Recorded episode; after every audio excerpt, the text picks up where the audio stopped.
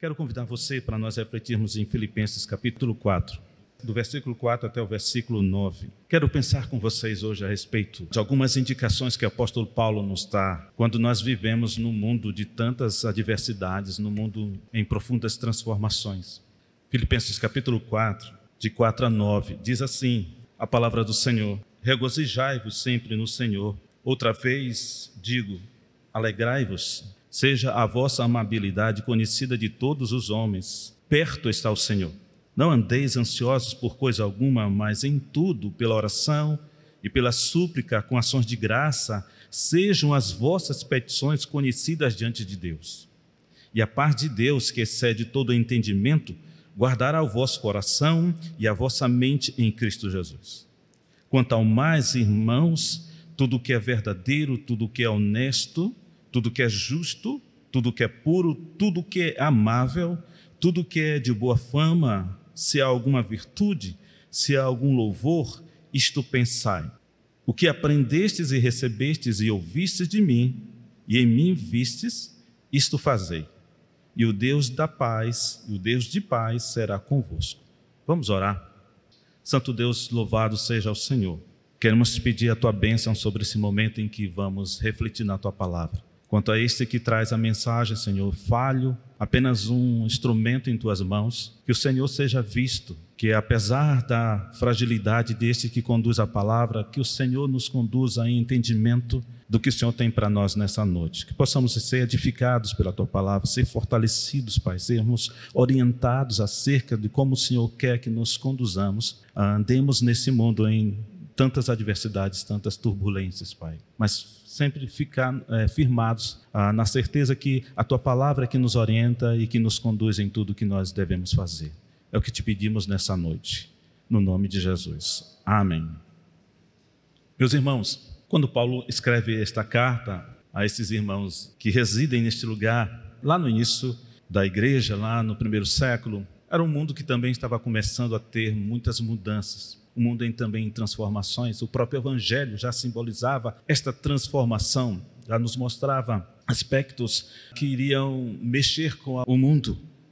E o apóstolo Paulo escreve então com esse ensejo de preparar esses irmãos a respeito de tantas transformações pelos quais eles iam viver. E essas transformações poderiam trazer desafios para esses irmãos. Claro, que no primeiro século estava muito direcionado a respeito da confissão da sua fé, da firmeza agora em Cristo, de uma confissão do Evangelho em Jesus Cristo, que agora eram servos do Senhor Jesus Cristo, que os libertava do império das trevas e a, a sua paz e segurança estava em Jesus Cristo. Nós vivemos, irmãos, também no presente século, em nosso tempo, muitos desafios.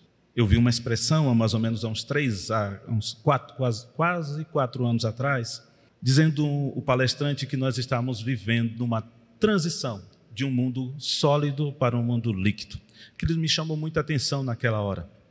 Então ele estava explicando por que, que este mundo estava se transformando aspectos do mundo sólido em um mundo líquido. Antigamente nós andávamos distâncias para encontrar uma locomoção, para pegar um táxi e hoje a gente tem na palma da mão vários aplicativos que você sabe o deslocamento dele, que horas ele vai chegar, qual é o seu trajeto, quanto você vai pagar, não é isso? Antes nós também tínhamos lojas físicas de LPs, hoje nós temos os streams. Você paga uma conta e tem 3 milhões de músicas lá que você pode separar a sua playlist. Dentre tantas outras coisas. Nós estamos num mundo de profunda transformação tecnológica uma cultura que cada dia mais também sofre transformações e vem fazendo mudanças. E o pior é que este mundo em que nós estamos vivendo, especialmente no aspecto cultural, científico, aspecto de ações social, a parte ética e moral, são produzidos por uma humanidade caída, por um mundo que jaz no maligno, um mundo perverso um mundo em que se levanta cada vez mais para confrontar aquilo que nós considerávamos como verdade absoluta. Então, o nosso mundo em que nós, crentes, estamos vivendo é um mundo em profundas transformações e essas profundas são rápidas também, cada vez mais. São contínuas transformações. Olha, no contexto em que eu trabalho, tenho visitado muitos lugares, falado com muitas pessoas, e algumas semanas atrás, conversando com alguns, me diziam que nesse período em que nós estamos vivendo de pandemia, aquela diretora, então, ela perdeu em 45 dias, ela perdeu três pessoas da sua família. Como é que você acha que eu encontrei essa pessoa? Com sentimentos abalados, não é isso? O mundo hoje, cada vez mais com essas rápidas transformações, tem afetado as emoções das pessoas. As pessoas andam muito ansiosas. Tem registro de professores e diretores de escola me dizendo crianças com nove anos de idade vivendo ansiedade, andando em caminhos da depressão. Este é o mundo em que nós estamos vivendo, onde aquilo que era tão certo hoje está tão incerto. E o que nós, como crentes em Jesus Cristo, temos a ver com isso? É que este mundo que nós estamos vivendo é um mundo que se levanta para questionar, afrontar as verdades eternas que nós temos vivido e temos aprendido a cada dia na palavra do Senhor, quando ouvimos as mensagens, quando nos debruçamos diante da palavra do Senhor, que é verdade eterna, que é sólida e que as coisas podem passar, mas estas palavras do Senhor jamais passarão, elas são questionadas e você todos os dias é questionado a respeito disso. Isso tem levado as pessoas, muitas pessoas, a desanimarem. Pessoas estão adoecendo emocionalmente, porque essas rápidas, profundas mudanças têm conduzido a sentimentos que as pessoas não conseguem nem tratar bem disso. Quantas pessoas estão sendo assistidas por psicólogos? Mais do que nunca, né? Pastor Madison sempre tem falado para nós a respeito de muitos aconselhamentos que ele tem dado. Sabe? Nós precisamos estarmos cada vez mais firmes nessa palavra é porque ela sempre será para nós a base sólida, a verdade eterna, que não mudará. E é nesta verdade que o apóstolo Paulo está instruindo esses irmãos e também nos dá indicações importantes que como nós viveremos neste tempo em que nós estamos vivendo, caminhando cada vez mais diante dessas profundas transformações. O apóstolo nos dá algumas dicas, meus irmãos, importantes para nós nos conduzirmos em tempos como esse que nós ah, estamos inseridos. Primeiro está no versículo 4, quando ele diz: Alegrai-vos. Na minha versão está: regozijai-vos sempre no Senhor. Há outras versões que devemos nos alegrar no Senhor. Complexo isso, né? Como nos alegrar diante de tantas notícias difíceis? Como nos alegrar em situações tão complicadas, né, irmão Davi, irmã Antônia? e que enfrentaram e que nós temos enfrentado juntos. Mas é isso que o apóstolo está dizendo. Alegrai-vos no Senhor. Então, a primeira dica que ele está nos dando é que a nossa alegria não está nessas circunstâncias, mas está no Senhor. É interessante que o apóstolo Paulo podia falar isso de carteirinha, com propriedade, porque o apóstolo Paulo sabia muito bem o que era padecer. O homem que sofreu muitas perseguições quase morreu em naufrágios, foi aprisionado, perseguido, ameaçado de morte, então ele sabia muito bem o que ele estava falando, que apesar de tantas dores, apesar de tantas perseguições, de tanta situação adversa, ele estava sempre alegre no Senhor. É por isso que ele vai, vai dizer novamente: alegrai-vos sempre no Senhor. Não é uma coisa momentânea, mas deve ser uma, algo constante em nossa vida. Irmãos, Cristo é o Senhor de toda e qualquer circunstância. E essa certeza deve ser o fiel da nossa balança, sabe? Cristo é a garantia que a alegria de um cristão não depende das circunstâncias, sejam favoráveis ou não. Não tem a relação com qualidade passageira desta vida e, portanto, não é vítima do dia passageiro. O que vai nos garantir uma satisfação é o Senhor Jesus Cristo. O que nos dará condições de viver em tempos de angústias e aflições é a alegria do Senhor, que é a nossa força. É o que Paulo está dizendo, nós temos que nos alegrar apesar das adversidades. Apesar dessas situações que são complexas e são é, terríveis e que nos afetam de alguma maneira, mas a alegria que vem do Senhor é que nos sustentará. É no Senhor que nós temos que buscar essa certeza, essa alegria que nos manterá de pé, que nos fará caminhar seguro, apesar de, das oscilações que estão diante de nós. Os momentos de oscilações estarão sempre presentes. O dia pode começar ensolarado, como um dia de verão, mas no final pode se apresentar um dia de tempestade, de um grande inverno. Um momento, nós podemos estar celebrando a união de pessoas num casamento. Pouco tempo depois, nós poderemos estar chorando pela separação devido à morte. Então, em algum momento, nós passaremos por oscilações na nossa vida. Em algum momento, nós teremos aflições, meus irmãos. Isso aqui é claro, este mundo cada vez mais nos trará aflições. Mas como manter a alegria dentro das constantes mudanças dessa vida?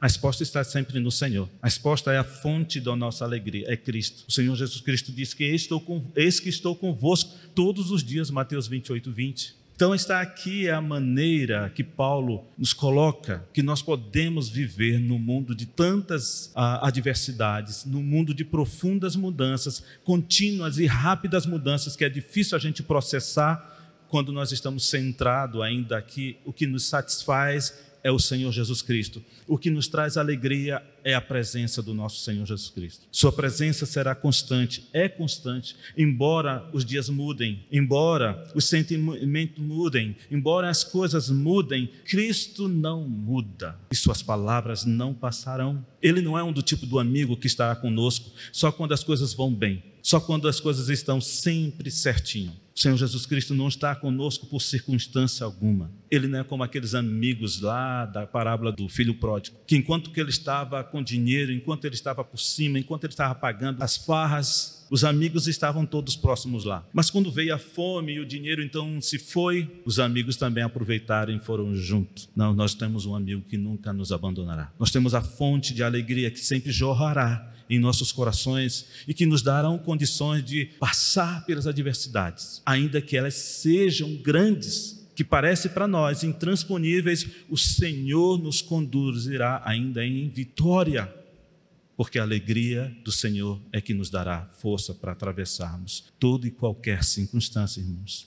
Ele estará em todo o tempo. Ele é o Deus conosco. Ele é o Deus Emanuel. Sabe, isso nos leva à segunda indicação que Paulo nos dá nestes versículos. É o versículo 5. No versículo 5 vai nos falar que o Senhor está perto. O Senhor está perto. O Senhor está conosco. Isso indica, quando Paulo escreveu isso aqui, a respeito da volta de Cristo. Aqueles irmãos estavam esperançosos, até ansiosos pela volta de Cristo, sabiam das diversidades e estavam aguardando o Senhor Jesus Cristo voltar e para buscá-los. Essa deve ser também a nossa esperança, aguardada por todos os cristãos, todos aqueles que já foram redimidos pelo sangue de Cristo.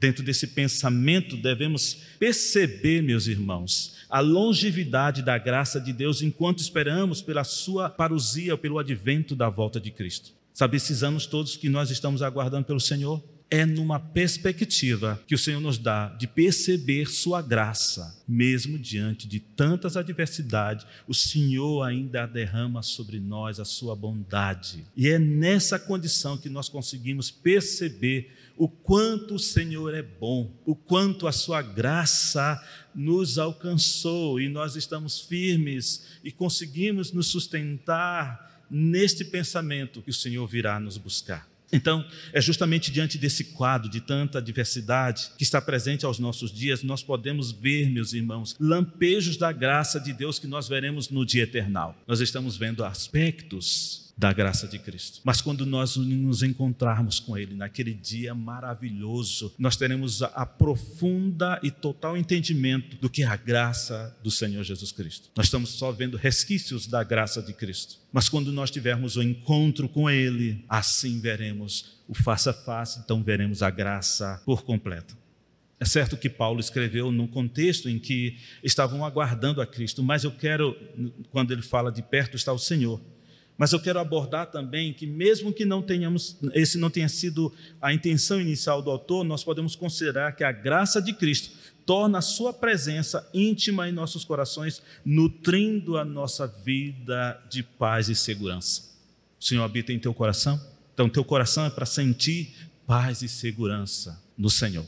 Não é para termos medo, não é para nós vivermos ansiosos, não era para nós vivermos tensos, mas era para nós vivermos uma paz que excede o nosso entendimento. Éramos para nós termos a profunda e certa segurança do Senhor. Não éramos para nós andarmos oscilando, mas éramos para andar firmes, confiantes, que o Senhor habita em nós. Porque perto está o Senhor que nos garante isso. Em João 14, 16, ele diz que ele prometeu um consolador para nós. E nós temos esse consolador conosco. O que nós fazemos dessa certeza é que está a nos moldar a respeito de como vivemos uma vida cristã. Nós temos um perfeito consolador a nos assistir todos os dias, mas nós muitas vezes esquecemos que temos o consolador conosco.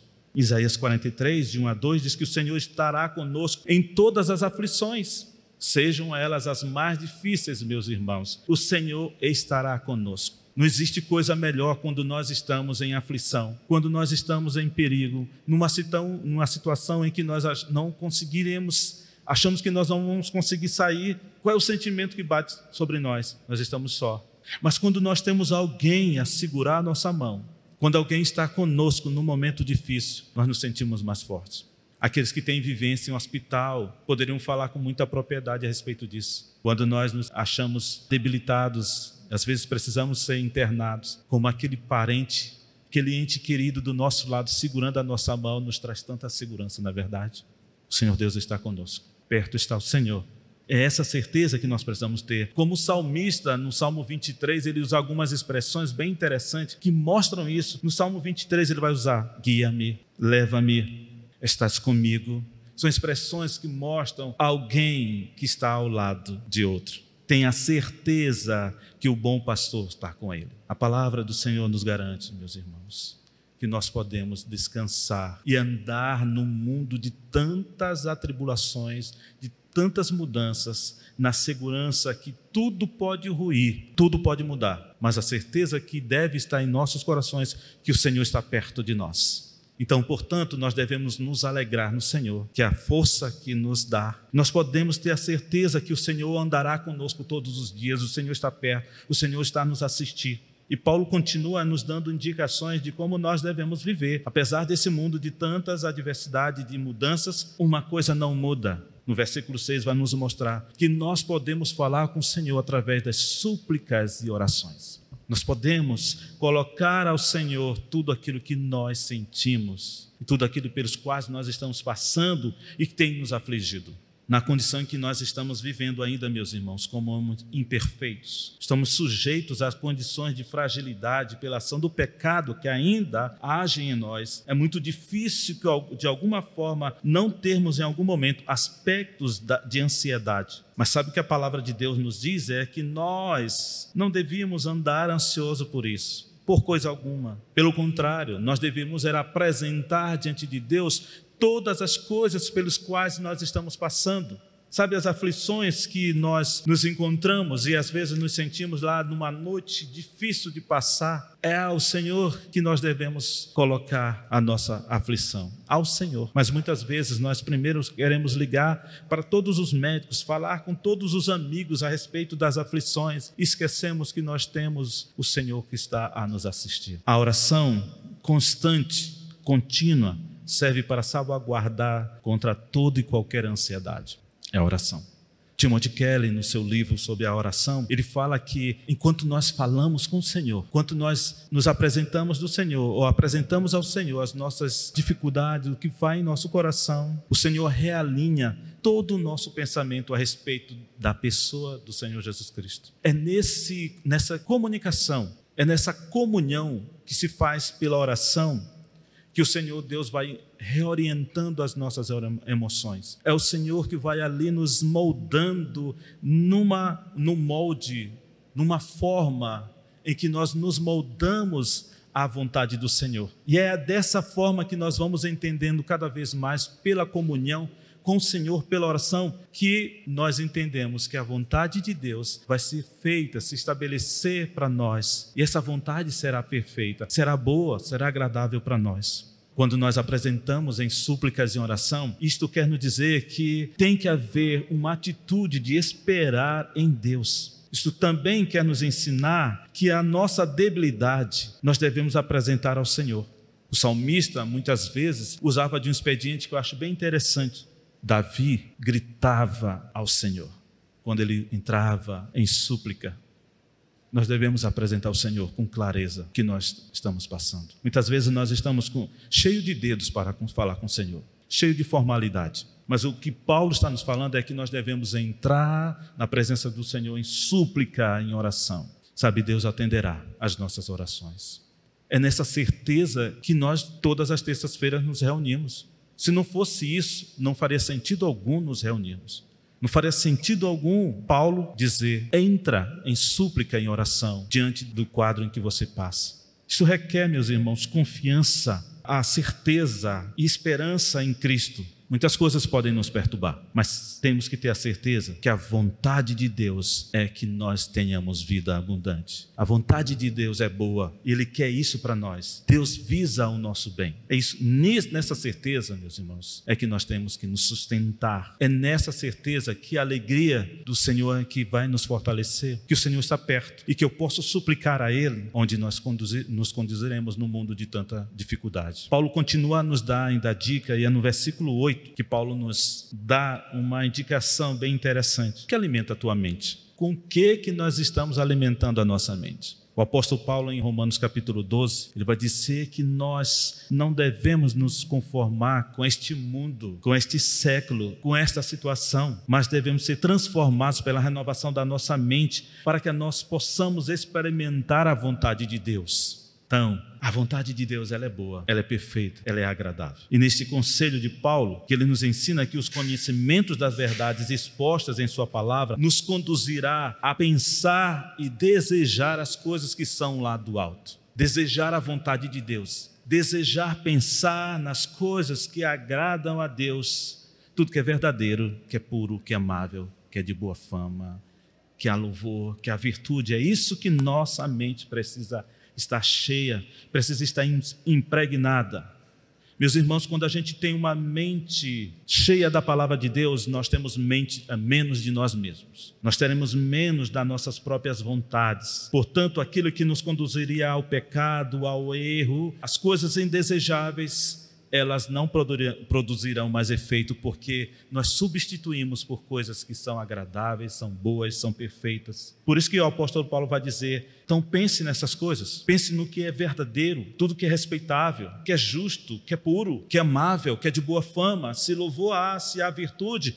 Isso é que devemos pensar, é isso que deve alimentar o nosso coração, a nossa mente. Sabe por quê? Porque no versículo 7, Paulo vai dizer Deus guardará o coração e a vossa mente dessa forma. Quando você estiver alimentando a tua mente das coisas que pertencem a Cristo, você será guardado. O teu coração será protegido, será blindado com essas coisas. E você desejará menos dessa terra, menos desses prazeres mundanos, menos das suas próprias vontades e mais da vontade do Senhor. Dessa forma, meus irmãos, que nós podemos nos conduzir ilesos diante de situações tão complexas nos quais nós estamos vendo, nessas transformações todas em que nós estamos inseridos. E para fechar, Paulo, com muita sabedoria, diz: Isso fazei.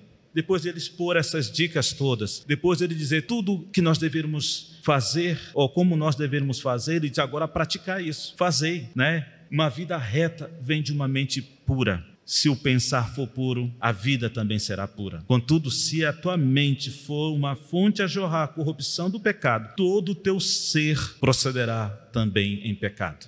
A vida cristã é uma vida em prática. Tudo que aprendemos da palavra de Deus, nós devemos praticar. Nós devemos ser só meros ouvintes, mas devemos ser praticantes da palavra do Senhor. O que também aprendestes e recebestes e ouvistes e vistes em mim, isto praticai.